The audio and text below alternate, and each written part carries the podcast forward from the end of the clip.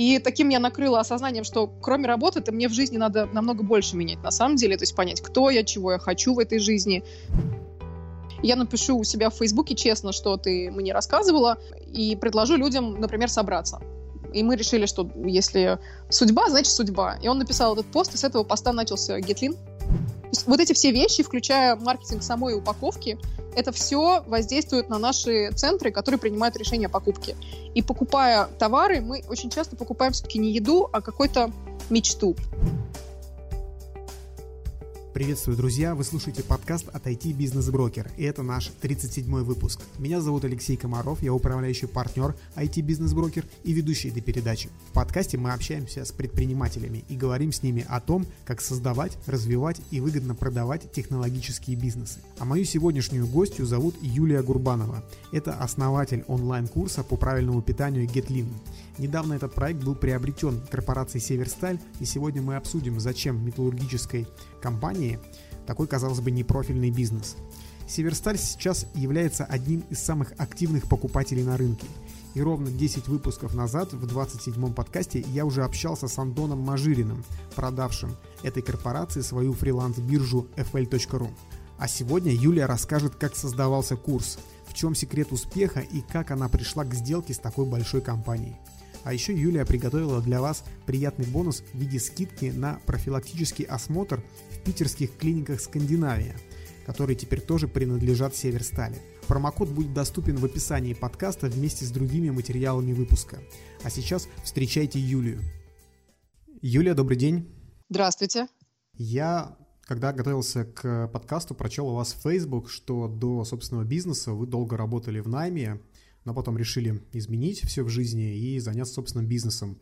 Вот расскажите, что привело в бизнес и какой был первый проект и почему, собственно, правильное питание? Спасибо за вопрос. А, начну сначала, что действительно я работала в найме достаточно долго, где-то 12 лет. И вопрос собственного бизнеса, честно говоря, отдельно у меня не стоял. То есть я понимала, что да, вот я уже много лет работаю, что дальше мне нужно куда-то расти и развиваться, потому что до этого я где-то каждые 2-3 года, пока я работала в найме, работала я практически все время в одной компании, у меня была возможность, слава богу, внутри компании как-то менять род деятельности или расти по служебной лестнице. И в какой-то момент, когда на последней должности я работала уже около трех лет, я понимала, что дальше внутри компании мне расти некуда, потому что выше э, уже совсем не было возможности расти. А что это была мне... за компания? Это была компания Mercury, это дистрибьютор товаров роскоши в России. Я там занимала должность директора по рекламе. Это которая Louis Vuitton? Ой, нет. Vuitton — это конкуренты Mercury. Mercury — Они разве не объединились? Дольче Габбана, ЦУМ — нет, они не объединились. Это совершенно разные дистрибьюторы, да. Но суть, рынок, э, о котором вы сказали, это тот же, просто разные торговые компании. И выше по должности это были уже уровни вице-президентов. Туда идти я, честно говоря, не могла и даже не хотела, потому что уровень ответственности такой, что, наверное, я не хотела бы расти туда. И у меня было такое вялотекущее состояние, что я, может быть, хотела бы найти работу, но как-то у меня все руки не доходили заняться этим процессом. Как в какой-то момент у меня наступил период, это был декабрь 2015 года, по-моему, когда я поняла, что помимо того, что вот у меня в работе застой некий, некий наступил, что у меня в, личной, в моем личном ощущении от жизни тоже застой. То есть я поняла, что я ничем не увлекаюсь, кроме работы. То есть я хожу дом, работу, дом, работу. Вот у меня друзья, мы встречаемся, и больше ничего.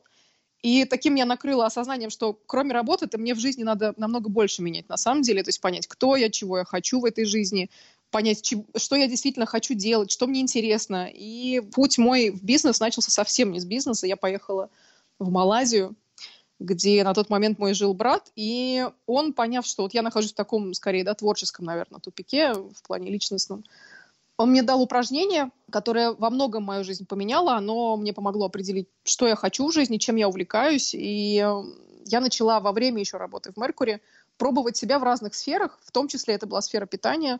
Я это делала из личных каких-то целей. То есть у меня был свой, свой личный вес, какие-то свои личные проблемы с питанием, а именно у меня был РПП, это называется расстройство пищевого поведения. То есть я заедала какие-то стрессы, эмоции, и не знала, что с этим делать, и подумала, что окей, если мне это интересно, я хочу собой заняться, я попробую туда развиваться. Я стала покупать книжки, читать на эту тему, какую-то литературу, которую смогла найти. То есть я пошла в книжный магазин, купила учебник диетологии Барановского и, значит, начала его читать. Поняла, что на этом я останавливаться не хочу. стала искать другие варианты, пошли курсы на русском языке, потом на английском языке. Слава богу, мне язык позволял. Я нашла возможность учиться дистанционно в Стэнфорде. И, да простят меня бывшие работодатели, я во время работы совмещала учебу э, уже по питанию, такую достаточно плотную. Ну, мне кажется, что все так делают, рано или поздно. Да, но рано или поздно ты, ты понимаешь, что есть какие-то вещи, которые в жизни тебя намного больше интересуют, чем то, что ты делаешь сейчас. И я совершенно с головой окунулась в этот процесс. И параллельно, знаете, как это дает свои плоды обучения, я стала худеть. И мне люди на, на работе, мои коллеги стали замечать, что со мной что-то происходит. Говорят, а что ты делаешь, ты на диете? Я говорю, да нет, вроде я так сама для себя что-то изучаю.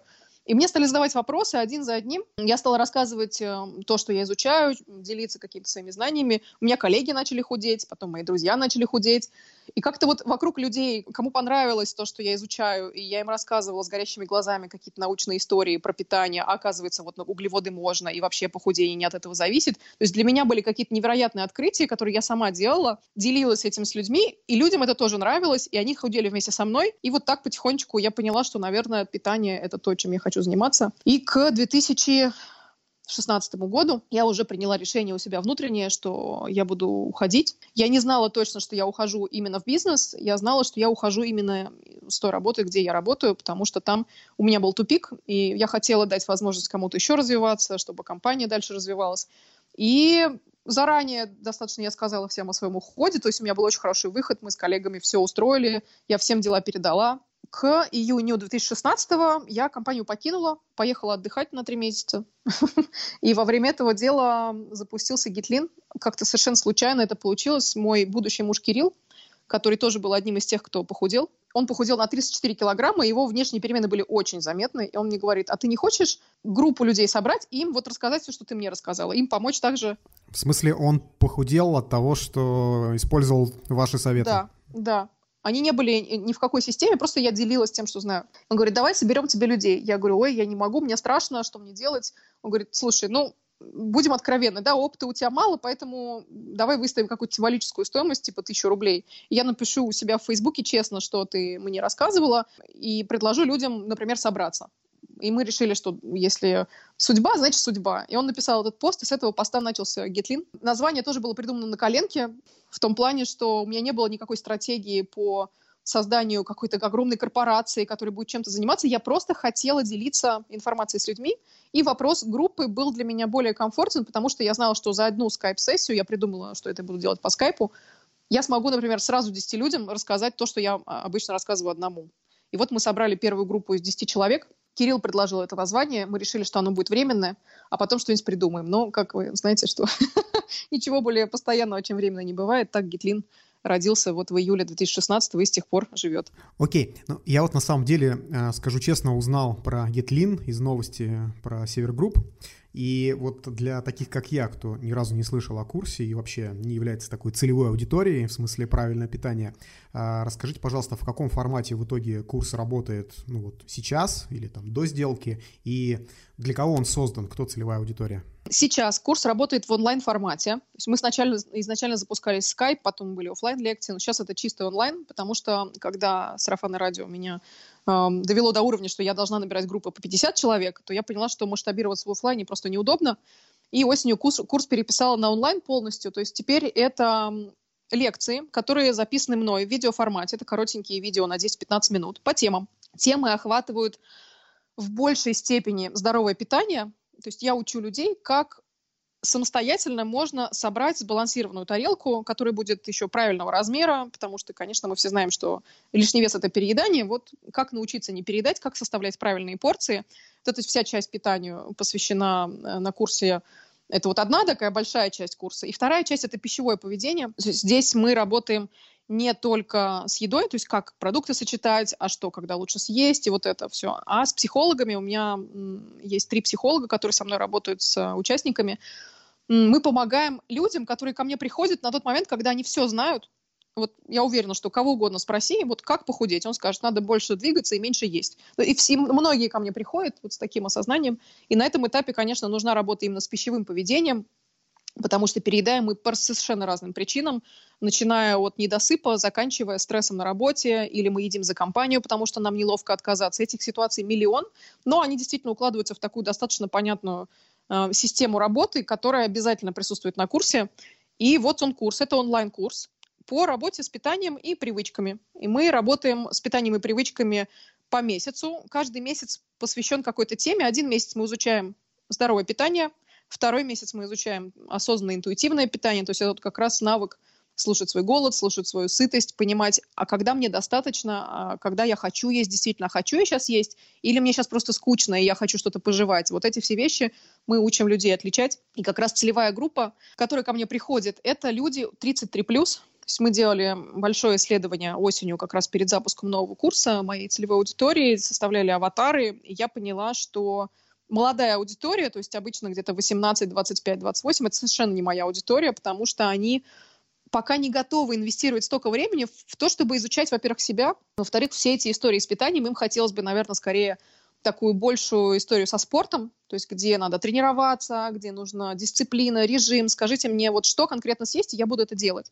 Ко мне все-таки приходят люди, которые за 30, у которых уже был собственный опыт снижения веса. Как правило, он неудачный, то есть они что-то выбрали, какой-то метод или какую-то систему известную. Не получилось, вроде все понимают, а сделать не могут. И вот тогда, если они приходят ко мне, у нас получается хорошая синергия, потому что я даю не просто какие-то да, знания, вот делайте так, а я суть вообще Гитлина в том, что я объясняю, почему именно так. То есть я даю аргументы, я считаю, что взрослым людям нужны аргументы, им нужно понимать, почему они это делают, зачем им надо именно так и кто это вообще сказал. Друзья, спасибо за то, что слушаете этот выпуск. Если у вас есть какие-то идеи или рекомендации, напишите мне личное сообщение. Еще вы можете оставить отзыв. Это поднимет подкаст в поисковой выдаче, и его сможет послушать большее количество людей. Если вы слушаете меня с помощью iPhone или другого устройства от Apple, то оставить отзыв можно в iTunes на странице подкаста. Кроме этого, написать можно прямо на наших страницах Facebook или ВКонтакте. Все ссылки традиционно можно найти в описании подкаста. Ну вот э, я по возрасту вроде как попадаю в целевую аудиторию, но, может быть, мне как-то повезло в жизни, и никто, ни я, никто из моих близких людей и родственников даже никогда не жаловался и не сталкивался с проблемой лишнего веса. И я, на самом деле, всегда скептически относился к вопросам похудания, и вот тоже всегда думал, что если ну, кто-то хочет похудеть, надо действительно перестать есть на ночь и больше двигаться. Вот где тут грань? То есть э, когда все-таки вот такие простые советы могут помочь, как я сейчас да, привел пример, или все-таки когда нужно какие-то более э, такие сложные специальные техники, которые вы как раз на курсе даете? А могу я задать встречные вопросы? Да, конечно. Вы едите, когда вам скучно? Нет. Вы едите, когда вы расстроены или устали? Нет, ну, точно нет. А, вы едите, когда вы хотите развлечься? Нет, ну я на самом деле ем только в одном случае, когда я хочу есть. А никакие другие у меня триггеры не срабатывают в другую сторону. И вот это ключевые, на самом деле, вопросы, которые нужно задать каждому человеку, чтобы принять решение, а нужно ли ему вообще вот на такую программу, где есть работа с пищевым поведением. Вот вам, очевидно, не нужно, и вам действительно повезло. Это значит, что в вашей семье изначально были сформированы здоровые пищевые привычки, здоровое пищевое поведение, когда единственная причина, по которой вы принимаете решение, поесть вам или не поесть, это голод. Это, по сути, действительно единственная физиологическая причина, по которой люди должны есть, потому что еда — это, собственно, энергия, на которой мы с вами живем. Я чувствую, что здесь можно еще покопать вглубь. Жаль, что у нас подкаст на другую тему. Увы, увы, да. Ну, вот такой вопрос. Большой рынок, да, про похудеть, поисковые запросы, как похудеть, они были всегда в топе поисковых систем. Это большой бизнес, и на нем ну, много всяких предложений, в том числе явно каких-то таких не очень понятных, явно сомнительных. И вот сейчас недавно был э, громкий скандал, да, с девушкой из Инстаграма, не помню, как да. зовут, которая там опозорилась. Корнилова Елена, да. да. на всю страну, и ее там выявили, что она на самом деле нигде не училась, и, ну, какая-то такая непонятная, некрасивая история произошла. Вот как человеку без опыта и медицинского образования не нарваться на мошенников и не подвергнуть риску свое здоровье, когда он выбирает какие-то программы для похудения, курсы, лекарства, или вот что-то такое? Ой, это на самом деле очень сложный вопрос, потому что действительно в России это большая проблема, потому что у нас нету ни одной а, профессиональной аккредитации, которая бы могла пользователю, вот, например, знаете, как на продуктах ставит одобрено эко-био какой-то значок. Вот такой же значок, по сути, во всех развитых странах ставят на врачей или на нутрициологов, человека, человека, который будет заниматься вашим питанием. То есть, когда они проходят аккредитацию, это значит, что они абсолютно точно не навредят, что они используют доказательные э, физиологичные методы работы и так далее. В России, увы, таких историй нет. И это, конечно, проблема. Я вот, на самом деле, в Север-групп, когда выходила, вот одна из моих задач, которую я вижу, это как раз создать такое сообщество специалистов, которые проходят определенный профессиональный отбор, и которым потом можно будет доверять, что люди, которые смогут их э, находить, они будут знать, а, вот это точно, кому я могу доверять. Вот, ну, до тех пор, пока такого сообщества нет, и пока мы в ту сторону никак не продвинулись, я хочу поделиться, наверное, своими личными критериями, как бы я выбирала, учитывая, что я теперь знаю эту индустрию изнутри. Первый, самый главный совет, наверное, вот, да, особенно на примере Елены Корниловой. Мы очень склонны доверять людям, которые нам нравятся или которые нам близки, например, нашим родственникам, друзьям, подругам или вот блогерам, потому что когда мы давно следим за каким-то блогером, он становится достаточно близким для нас человеком, мы начинаем ему доверять. Вот здесь очень важно ни в коем случае не следовать первому своему зову сердца и никогда не следовать совету никакой подруги, ни мамы, ни тети, никого, как бы они о вас не заботились. Почему? Потому что если что-то сработало хотя бы на одном другом человеке, на вас во-первых, не факт, что это сработает, а во-вторых, никто не несет ответственности за то, какие последствия на вас будет, если на, вам, на вас это сработает плохо. И таких случаев, к сожалению, много, поэтому здесь очень важно всегда в, любом, в любой непонятной ситуации идти к врачу, то есть человеку, у которого медицинское образование, который проведет диагностику. И здесь, обращаясь к какому-то специалисту, потому что у нас в интернете тоже, даже в Инстаграме сейчас и диетологи, и эндокринологи, там, и кого только нет, здесь тоже очень важно спросить у человека, корочку и не стесняться спрашивать, потому что я знаю, что есть специалисты, которых это обижает. То есть вопрос, а где вы учились, а расскажите там, какое у вас э, образование базовое, да, или какая ваша специализация, они обижаются. И вот это бы меня насторожило, это такой критерий, наверное, по которому... Ну, даже неудобно, наверное, было бы спрашивать, вот я так на себя примеряю эту ситуацию. Вот да, скажите, то есть и у нас есть такое ощущение, что у нас это, этот вопрос обидный, а на самом деле в этом ничего обидного нет, потому что человек, мы вот, да, если рассуждать как потребители, мы имеем право знать, что мы покупаем, потому что, по сути, консультация специалиста – это ведь тоже покупка. Но если мы, значит, в магазине, в супермаркете стоим и очень долго можем изучать этикетку продукта, то такой возможности со специалистом у нас нет. Хотя это, конечно, очень важно. Поэтому здесь, если специалиста, у которого вы спросили образование, этот вопрос обидел, я бы напряглась. Потому что нормальный специалист, адекватный, у которого много, достаточно было времени на то, чтобы посвятить его учебе, повысить квалификацию, что очень важно, потому что, знаете, можно один раз получить корочку и потом 10 лет ничего не делать. То есть тоже такой нюанс. Если человек много времени потратил на повышение квалификации, он рад будет этим поделиться, потому что ему будет приятно, что этим а, интересуется его пациент. Вот. И последнее, на что бы я обратила внимание, тоже не стесняться спрашивать, на основе чего даны эти рекомендации, потому что даже дипломированный врач, даже человек с медицинским образованием может давать методы, их так этично можно назвать авторскими, то есть он может советовать даже методы нетрадиционной медицины. Или он может советовать э, что-то там попить, какие-то травки или еще что-то. Вот здесь в любом назначении я бы всегда советовала спросить, эм, насколько этот метод это авторский его собственный какой-то личный опыт, либо это какая-то другая основа, потому что по питанию, да, если мы говорим истории по питанию, очень важны рекомендации именно национального уровня. В России таких нет. Это на самом деле большая проблема, что у нас Минздрав нам не дает однозначных данных, что значит правильное питание. Вот как это питаться правильно? Мы идем на сайт Минздрава, и там тысячи статей на какие-то совершенно непонятные темы, не относящиеся к здоровому питанию, они противоречат друг другу. Поэтому разобраться здесь сложно. Поэтому если врач ссылается на национальные рекомендации европейского, американского, канадского и так далее уровней, то это врач, которому можно доверять, потому что в этих странах национальные рекомендации были уже проверены, они были одобрены спустя тысячи научных исследований, и им точно можно верить. Поэтому вот здесь вот эта гарантия безопасности, что вам хотя бы не навредят. Окей, okay. а вы в вашем курсе не используете никаких э, добавок, медикаментов, препаратов, только комбинируете блюда и их пропорции, правильно я понимаю? Да, то есть здесь я тоже в, в работе всегда опираюсь не на собственный какой-то авторский метод, который я изобрела, потому что я некомпетентна ничего изобретать. Я опираюсь на утвержденные национальные рекомендации международных ассоциаций. Это USDA американская, это NHS британская, это канадский гид и так далее. То есть там есть очень четкие рекомендации, что значит здоровое питание взрослого человека. И оно не подразумевает никаких добавок, потому что в здоровом питании предполагается, что человек получает все разнообразие из обычных продуктов, которые может купить в магазине. Главное их а, знать, что покупать и как их составить правильно. Ну вот интересно, сходу американцы, как нация, не вызывают доверия с точки зрения вопросов правильного питания, потому что у них проблемы с лишним весом гораздо ну, более распространены, чем у нас. А, почему так? Вот, ассоциация есть, но не работает.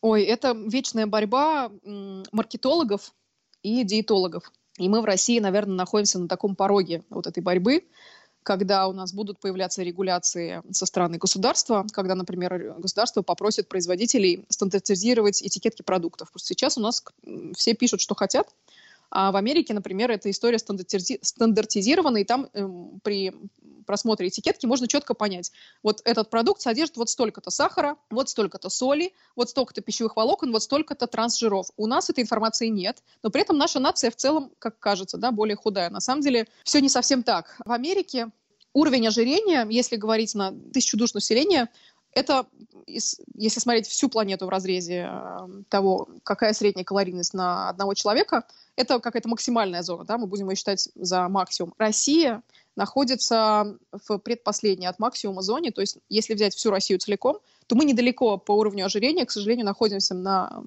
э, вот этой вот строке, сколько весит средний статистический человек в России. И это грустная статистика, потому что нам кажется, что наши, нас эти проблемы не касаются, но это так. А в Америке...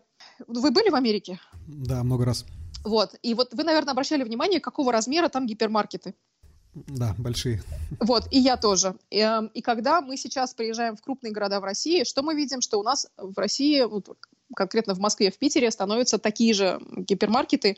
И когда потребитель который может быть иметь хоть сколько угодно ученых степеней, он может быть прекрасным, умным человеком, даже я, даже вы, мы с вами, мы заходим в магазин, и на нас с вами распространяются абсолютно все маркетинговые истории, которые э, используются на, на выкладке товара, на том, где он находится в магазине. Например, если вы походите по супермаркету и обратите внимание, что если вы пойдете по периметру, то есть по стеночке, то там будут овощи, фрукты, молочные продукты, мясо, то есть здоровая еда. Если вы зайдете в центр, Центр по всем исследованиям это то место, где ходит наибольший трафик посетителей. В центре будут шоколадки, печеньки, э, фастфуд, чипсы, все в центре, потому что там ходит больше людей. Плюс там все лежит на уровне вытянутой руки, это все не самое полезное. То есть вот эти все вещи, включая маркетинг самой упаковки, это все воздействует на наши центры, которые принимают решение о покупке. И покупая товары, мы очень часто покупаем все-таки не еду, а какой-то мечту. Потому что если посмотреть тот же телевизор, это же не просто реклама йогурта, она показывает семью, которая утром светит солнце, поют птички, они обнимаются, они счастливы, они вот этот йогурт едят. Нам продают такой полный красивый образ жизни, и, конечно, когда у нас столько стрессов вокруг, очень хочется приобщиться к этому образу жизни, и очень четкая ассоциация идет с продуктами. И здесь, конечно, только, наверное, решение человека как потребителя, что я буду покупать продукты осознанно, я буду интересоваться тем, как они во мне действуют, что они мне дают. Только это, наверное, может помочь э, изменить что-то в том тренде ожирения, который сейчас есть. И, увы, пока маркетинг побеждает, э, да, к сожалению, потому что мы видим статистику, и вот вы тоже задаете этот вопрос, что индустрия развита, а проблемы еще есть. И вы совершенно правы, что здесь, конечно, нам еще работать и работать. Окей, спасибо. Возвращаясь к бизнесу, а, что представлял из себя курс Етлин ну, с точки зрения вот, показателей бизнесовых на момент сделки? Сколько было учеников, сколько было проведено наборов? Все, что вы можете сейчас нам рассказать, расскажите, пожалуйста. И за счет чего удалось достичь таких результатов э, в развитии бизнеса и опередить конкурентов, потому что явно, что конкурентов ну, очень много. Да, у нас небольшой бизнес. На момент сделки прошло 10 наборов. Наборы были где-то в среднем раз в полтора месяца. Учеников у нас прошло где-то 250, там плюс-минус. И здесь, что, я думаю, нас выделило, это сам подход, потому что на тот момент, когда мы начинали, почему вообще я начала что-то делать сама, потому что я изучала рынок как потребитель в самом начале, и что было на тот момент, это были проекты, связанные с огромным количеством спорта. Я не буду называть их, да, но это когда нужно очень сильно каждый день заниматься какими-то упражнениями по видео или там еще что-то. И для меня лично, как для потребителя, такой подход был не близок, поэтому в начале Гитлина я для себя решила, что спорта там не будет. Конечно, физическая активность нужна, поэтому в Гитлине мы только ходим пешком. И это, наверное, было одним из моментов, по которым я, когда людей спрашивала, почему вы выбрали мой курс, почему вы пришли к нам, они говорили, что потому что вы не заставляете убиваться в спортзале. И на тот момент это то, что нас отличало от больших проектов, там было несколько крупных проектов на эту тему, и мы ничего не заставляли, мы говорили, просто ходите пешком. При этом мы не заставляли ходить в том числе и 10 тысяч шагов, как есть такие же, например, рекомендации в других проектах, потому что я знаю, что не 10 тысяч шагов – это цель для здорового человека, а цель все-таки другая – это постепенно наращивать нагрузку. В этом плане мы достаточно заметно выделялись от остальных. И второе – что, наверное, я думаю, нас выделило, это психология. То есть сейчас, вот сколько прошло, два с половиной года с момента того, как курс был запущен впервые, я вижу, что на рынке стали появляться направления, связанные с пищевым поведением, э, которые отдельно психологами созданы или что-то, но на момент, когда мы начинали, этого не было совсем, ну или, по крайней мере, мне об этом было неизвестно, поэтому я думаю, что мы были одними из первых, кто занимался пищевым поведением, и со мной довольно рано стали работать психологи.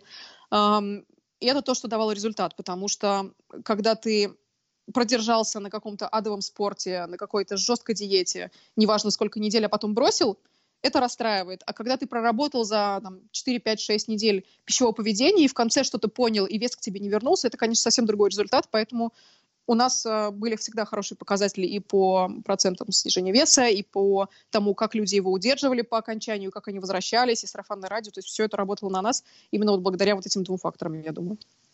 Ну, то есть выстрелила идея, по сути, худей и не напрягайся.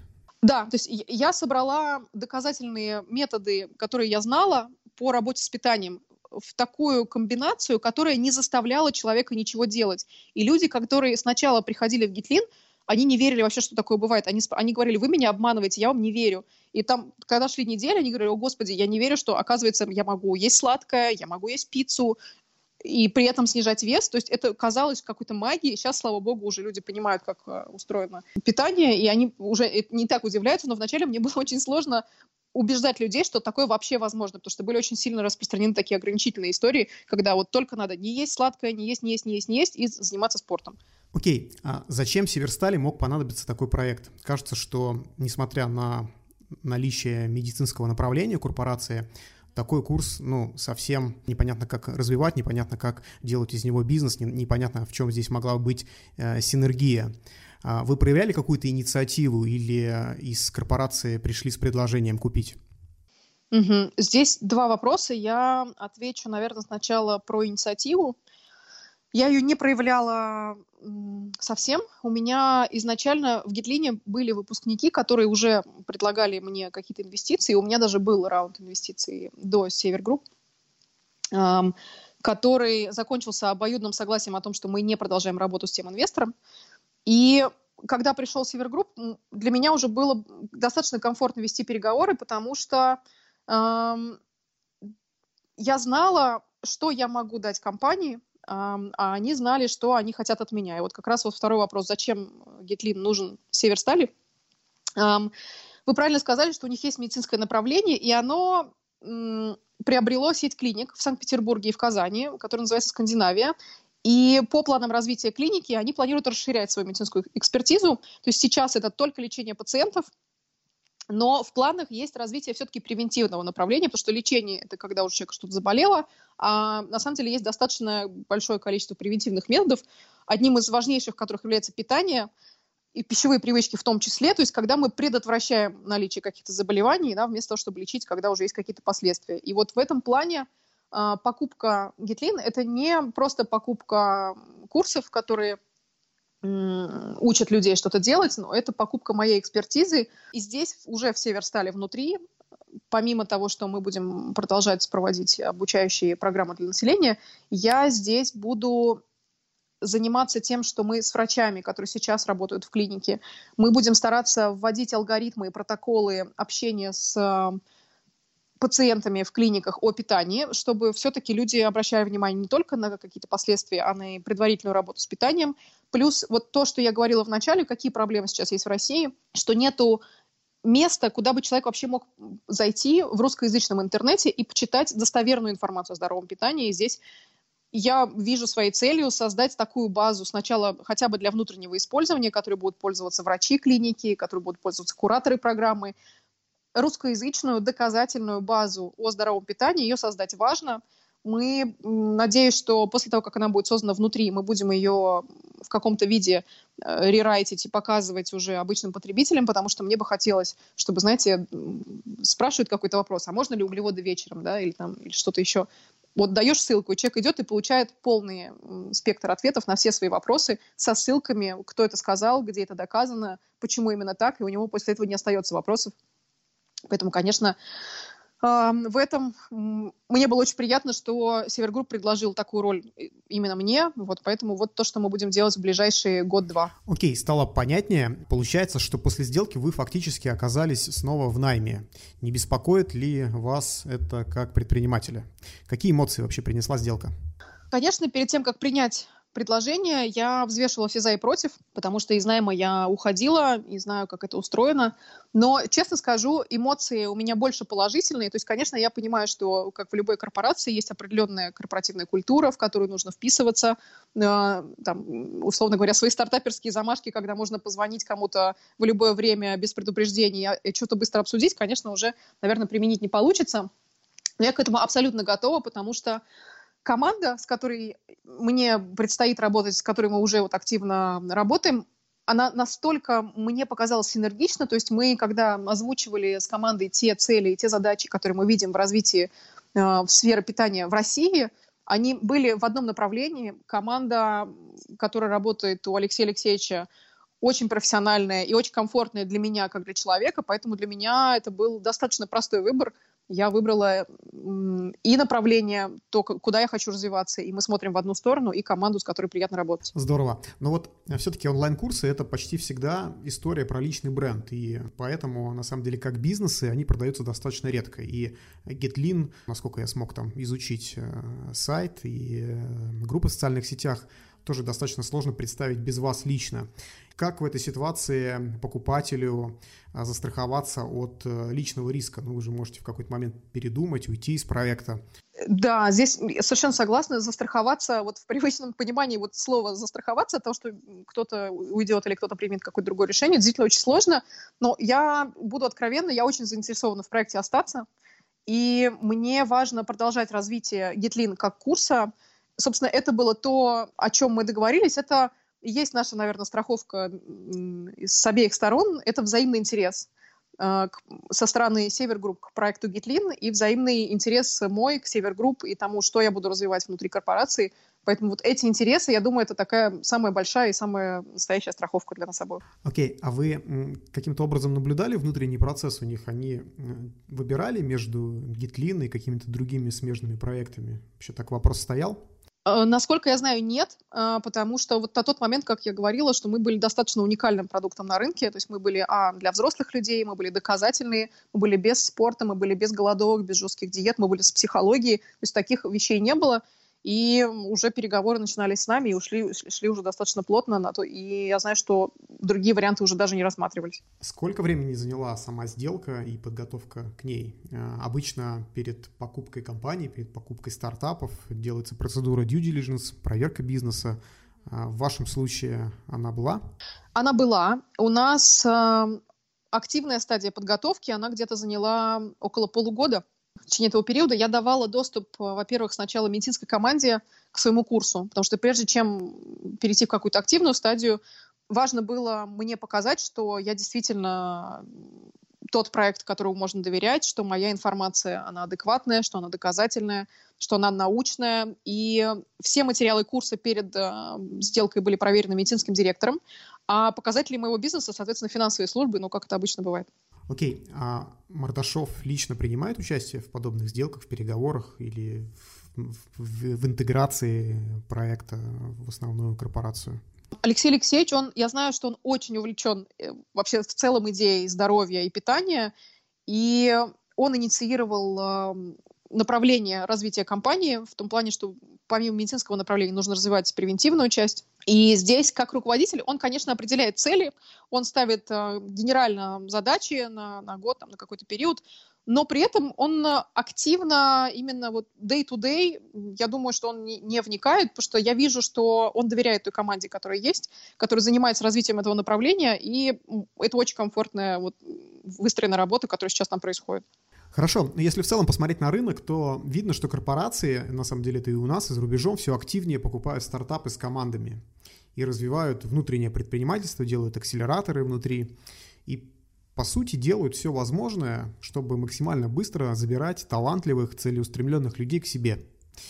И вот не кажется ли нам, что мы все скоро окажемся под тем или иным крылом? Ой, сложный вопрос, потому что изначально, например, моя сделка с Севергрупп, она изначально была инвестиционной. И я, вот как вы правильно сказали, есть такое опасение, но оно, я думаю, очень сильно зависит от ситуации, потому что в моем случае я сама проинициировала перевод сделки вот в полную покупку всей команды, потому что все взвесила, поняла, что в нашем случае, конкретно в моем, это будет максимально синергичной историей, и здесь в целом для рынка предпринимателей я, конечно, не вижу никакой опасности, потому что в моем случае это было мое персональное решение, оно было взвешенным, но в будущем я уверена, что если будет а, проект или проекты, в которых роль руководителя и роль компании как отдельного направления, она будет сильна, то можно найти с а, любой адекватной компанией, с которой ведутся переговоры, точки взаимодействия, когда это будет сделка по-прежнему инвестиционная, по-прежнему будут распределены доли так, чтобы комфортно было всем.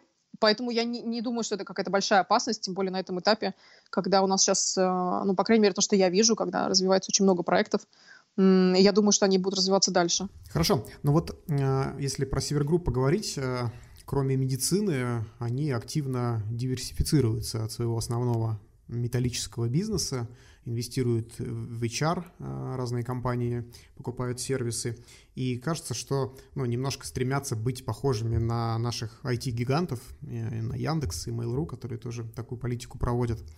А как вы думаете, такая стратегия, она принципе оправдано, не станет ли количество вот этих направлений, в конце концов, проблемой для управления таким огромным бизнесом? Здесь, наверное, я сразу скажу, что не очень корректно сравнивать э, Севергрупп с э, такими IT-корпорациями, как Яндекс и Mail, потому что цели у компании, вот где я конкретно работаю, Севергрупп медицина, они совсем другие.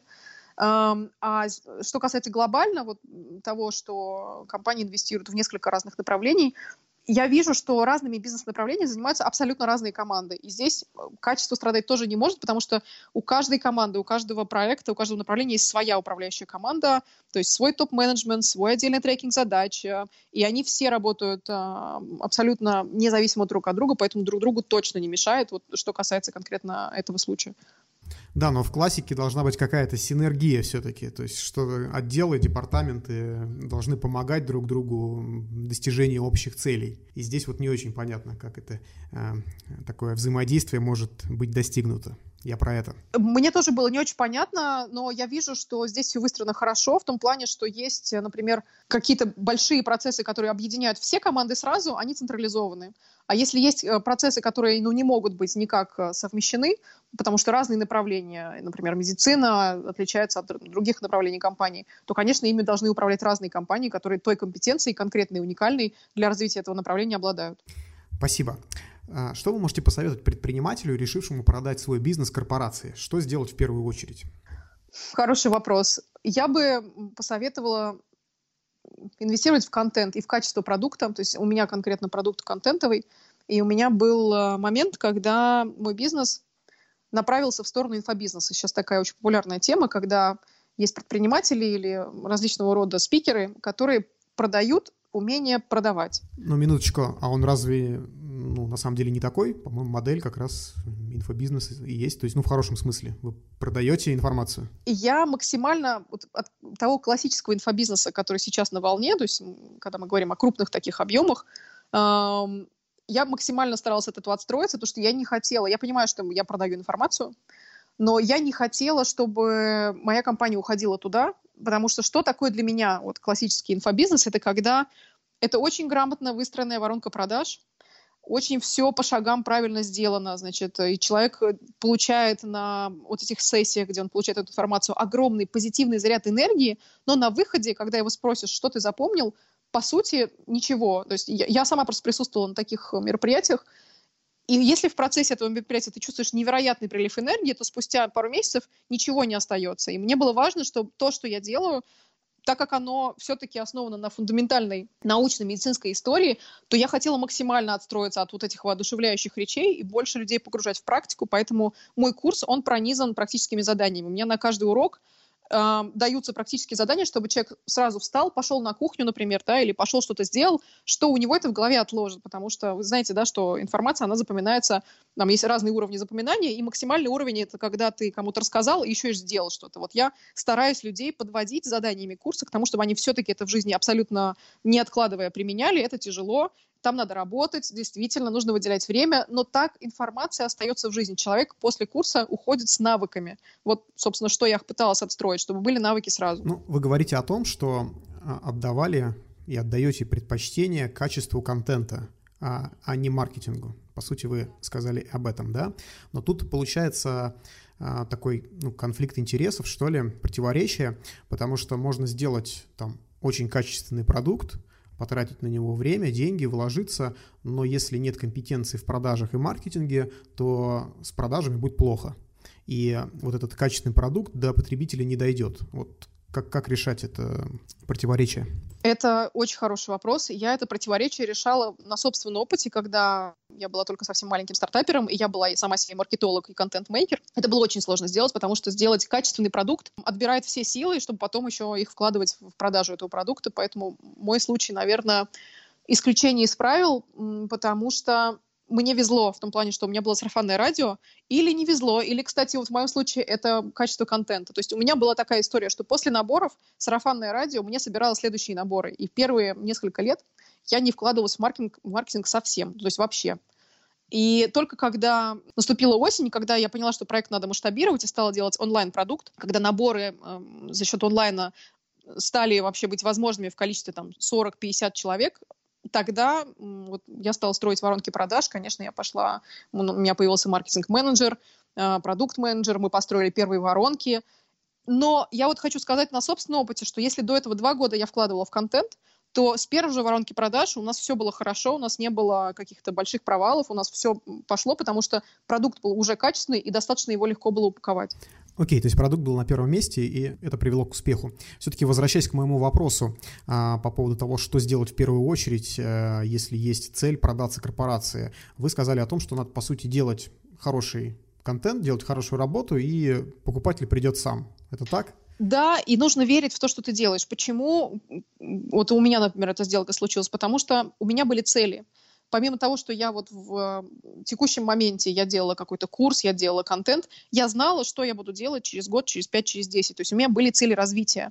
И мои цели развития, они совпали с теми целями развития в корпорации, которые э, вела со мной переговоры. я думаю, что это было, конечно, большим залогом для успеха, потому что когда какой бы ни был прекрасный контент, какой бы ни был прекрасный спикер, а, если его цели личные да, по развитию его личного бренда и того бренда, который он развивает, они расходятся с мнением э, покупателя, то, конечно, вряд ли тут получится какая-то синергичная история, поэтому очень важно не стесняться их озвучивать, потому что я точно знаю, что если бы я, например, в чем-то поступилась бы своими интересами, то у нас бы не получилась синергичная история, и бизнес бы тоже не сложился. Поэтому, конечно, очень важно верить в то, что ты делаешь, и знать для чего. Ну и быть достаточно амбициозным, чтобы заинтересовать корпорацию, потому что у них большие масштабы, да? Да, ну, честно говоря, да, потому что мои цели... Почему я вообще проинициировала перевод сделки в продажу? Потому что, когда я села и написала цели на год, на 5, на 10, я поняла, что мои амбиции находятся на том уровне, до которого я буду лично плыть очень долго. То есть моих ресурсов не хватило бы, то есть какой бы у меня ни был прекрасный стартап, но не хватило бы и все. Поэтому, конечно, вот эта история, она именно от масштаба от, отталкивалась. Что должно измениться на нашем рынке, чтобы подобных прекрасных сделок у нас стало больше? Ох, да, это сложный вопрос. Мне кажется, что у нас на рынке очень много хороших проектов уже, но я вижу, как проекты распыляются, как они копают в разные стороны. То есть у меня тоже был такой соблазн, и он достаточно часто меня посещает. То есть здесь у меня, например, в моем случае, если я создаю контент, и я вижу, что что-то у людей откликается, то я хочу сразу все их боли и потребности закрыть. То есть, например, вот в моем случае мои потребители хотят не только курс о питании и привычках, они хотят кулинарные мастер-классы, они хотят йога-выезды, они хотят э, подборку рецептов, книги. И мне очень действительно искренне хочется всем это дать. Но если я начну копать вот во все вот эти стороны, у меня все эти стороны просядут в качестве контента, в том, с какой скоростью я это копаю. И вот здесь, наверное, я думаю, что на нашем рынке было бы здорово, чтобы появился какой-то тренд на то, чтобы люди фокусировались только на одной вещи и копали туда долго и упорно, и не бросали бы это дело, потому что я вижу, как э, на ранних стадиях теряются хорошие инициативы, опять-таки, в силу того, что не хватает, возможно, уверенности в себе, не хватает поддержки. Um, поэтому даже не знаю, что, видимо, это все приведет к очередному инфобизнесу, который будет говорить, что uh, все делайте одно дело. Не знаю, мне очень сложно давать здесь какой-то совет, рекомендацию. Я бы, наверное, опасалась бы это делать, потому что мой личный опыт вряд ли можно экстраполировать на рынок в целом. Я вот то, что могу поделиться своим личным опытом, вот я, я думаю, что на этом я остановлюсь. Хорошо, спасибо, Юлия. Я, когда готовился, читал на Фейсбуке ваш пост про персональную скидку на профилактический осмотр, на чекап в любой из клиник Скандинавии, которые теперь тоже принадлежат Северстале. А нашим слушателям можно как-то ее получить тоже? Да, я подготовилась к нашему с вами интервью. После того, как наше интервью закончится, я вам оставлю код, который ваши слушатели смогут э, применить в любой из клиник администраторов мы предупредим. Скидка будет э, действовать с 5 мая и до конца этого года на любой чекап, в том числе детский. Супер, мы тогда выложим к материалам подкаста. Отлично. У нас есть традиция, в конце выпуска мы просим порекомендовать книгу, можно художественную, можно по бизнесу, которая вас в последнее время увлекла, заинтересовала. Есть что-то подобное порекомендовать? Таких книг две. Они обе про, про бизнес. Одна не новая, это стратегия Голубого океана. Я уверена, что она, конечно, у многих на слуху, но для меня лично, вот в плане бизнеса, потому что подкаст у нас про бизнес, она была большим поворотным моментом. Я села и нарисовала свою первую канву на листочке, и с этого момента течение курса изменилось, я курс свой закрыла. Это было в начале лета 2018 года, и мы полностью поменяли наше направление с офлайна на онлайн только потому, что я села, нарисовала канву, сравнила себя с конкурентами, поняла, где я могу развиваться, куда мне вообще не стоит развиваться. Я убила некоторые фишки, перестала там какой-то контент развивать, и очень хорошо это отразилось и на бизнесе, и на показателях, и на результативности от слушателей. То есть это во всех смыслах было для меня полезно. Закрыли курс, в смысле переключились с офлайн на онлайн? Да, я закрыла старый формат курса, перестала проводить наборы, э, взяла паузу, переписала курс на, под новый формат вот после конвы, и все полетело. Окей, а вторая книга? А вторая книга — это «Make Time», найди время, которое помогает э, найти время на все то, что вообще мы сегодня с вами обсуждали. Что в моей жизни изменилось окончательно после этого, после этой книги? Книга построена по принципу инструментов, то есть э, авторы этой книги — это двое мужчин, которые работали в Гугле. Они делятся лайфхаками, которые для них сработали. Они все разные, и что-то сработает для вас, а что-то нет. Но то, что я лично оттуда взяла, это то, что на, на экране моего мобильного телефона теперь нету океанов э, бесконечности, как они их называют. Это, знаете, когда у вас социальные сети, Инстаграм, Фейсбук, мессенджеры, и там такие появляются циферки у вас 125 сообщений, там, и звуки такие приходят, и вы сидите на встрече, у вас сверху вылезают нотификации, что вам кто-то что-то пишет. Вот первое, что я взяла из этой книги, это удалила все эти нотификации. Количество раз, которые я беру телефон, оно сократилось э, примерно в 8, потому что я трекаю все это время.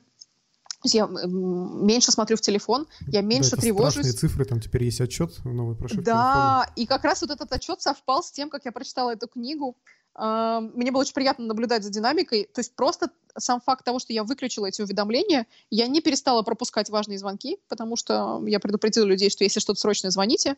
И действительно так и происходит. И всем это удобно, и по телефону болтать приятно. А вот эти циферки на экране телефона меня больше не раздражают. И какой-то наступил дзен после этого, мой личный. Юлия, спасибо большое. Обязательно прочтем. Вторую книгу я не слышал. Тоже обязательно почитаю. И нашим слушателям, я тоже думаю, будет полезно. Я вам желаю удачи на новом месте, чтобы все ваши цели реализовались, чтобы у вас все получалось, и чтобы главная ваша цель по повышению такой пищевой осознанности, если можно так выразиться, а, чтобы вот наши люди, население страны, россияне больше внимания уделяли здоровью с помощью ваших методик. Спасибо большое. Очень приятно было с вами сегодня пообщаться. Интересные вопросы, и я надеюсь, что в чем-то для тех людей, кто сейчас тоже занимается развитием своего дела, это будет э, полезно. А если нет, то хотя бы книжки, они принесут какую-то большую пользу от всего, от всей этой истории. Супер, счастливо. Спасибо большое, до свидания.